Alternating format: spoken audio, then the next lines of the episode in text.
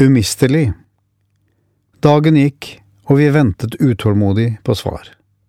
Jeg ruslet meg en tur ut og ble øyeblikkelig omringet av mange barn.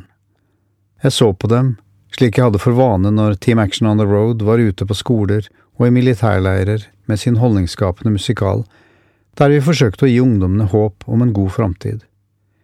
Team Action on the Road var en musikallinje ved Hedmarktoppen folkehøgskole på Hamar, og jeg hadde ledet dette arbeidet i mange år. Livredd for å bli blasert gikk jeg alltid rundt og iakttok ungdommene før framføringene. Tøffe 16 år gamle gutter med buksebaken nedenfor knærne. Jålete tenåringsjenter livredde for å falle utenfor normen. Skulende mobbeobjekter som lette etter et blikk å forankre seg i.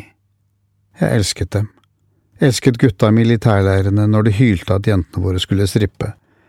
Elsket dem når tøffhetene nådde store høyder og de ropte halleluja i et mobbeforsøk når de forsto vi kom fra en kristen folkeskole. Jeg ønsket så inderlig å gi dem noe som kunne gi dem et godt liv. Norge er fullt av umistelige tenåringer.